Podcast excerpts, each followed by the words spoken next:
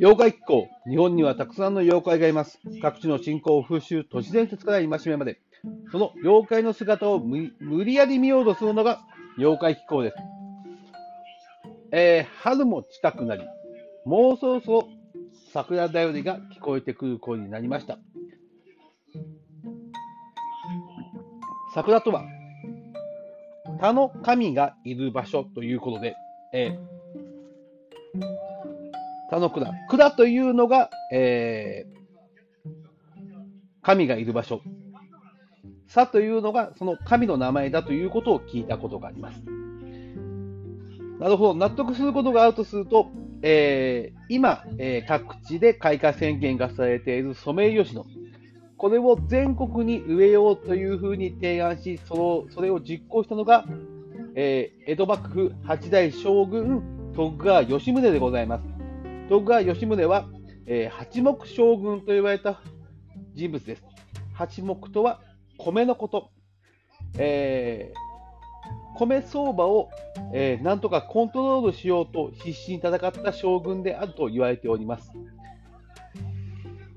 えー、もともとさ花見の起源も、その桜の前に祭壇を置き、酒や供物を捧げたことから、この花見という風習がスタートしました。桜が咲く頃、その頃に、えー田の準備を始め、田植えを行うと、ちょうど秋に収穫を迎えられるというのが日本のこの文化となっております。そして、それが大体春のお彼岸の頃ということになりますので、えーその頃になると山から彼らが帰ってきます。えー冬に山に入り、山宿りになった、えーカッパたちは川に帰り、その行動を開始いたします。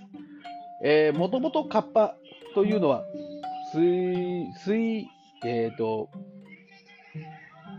水に関係する、えー土木工事などに長けた民族だったものもいるのではないかと私は思っております。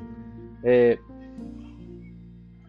その、そのか、その、えーえー姿が、えー、セコ、そして山ワロ、そうした者たちに少し残っているように思います。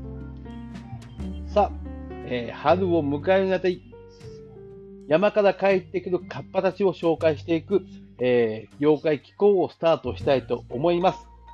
それも、カッパ列伝ということで、えー日本に住むカッパの仲間たちを一つ一つ紹介しながら、えー春を迎えたいと思います。次回よりスタートさせていただきますので、どうかよろしくお願いします。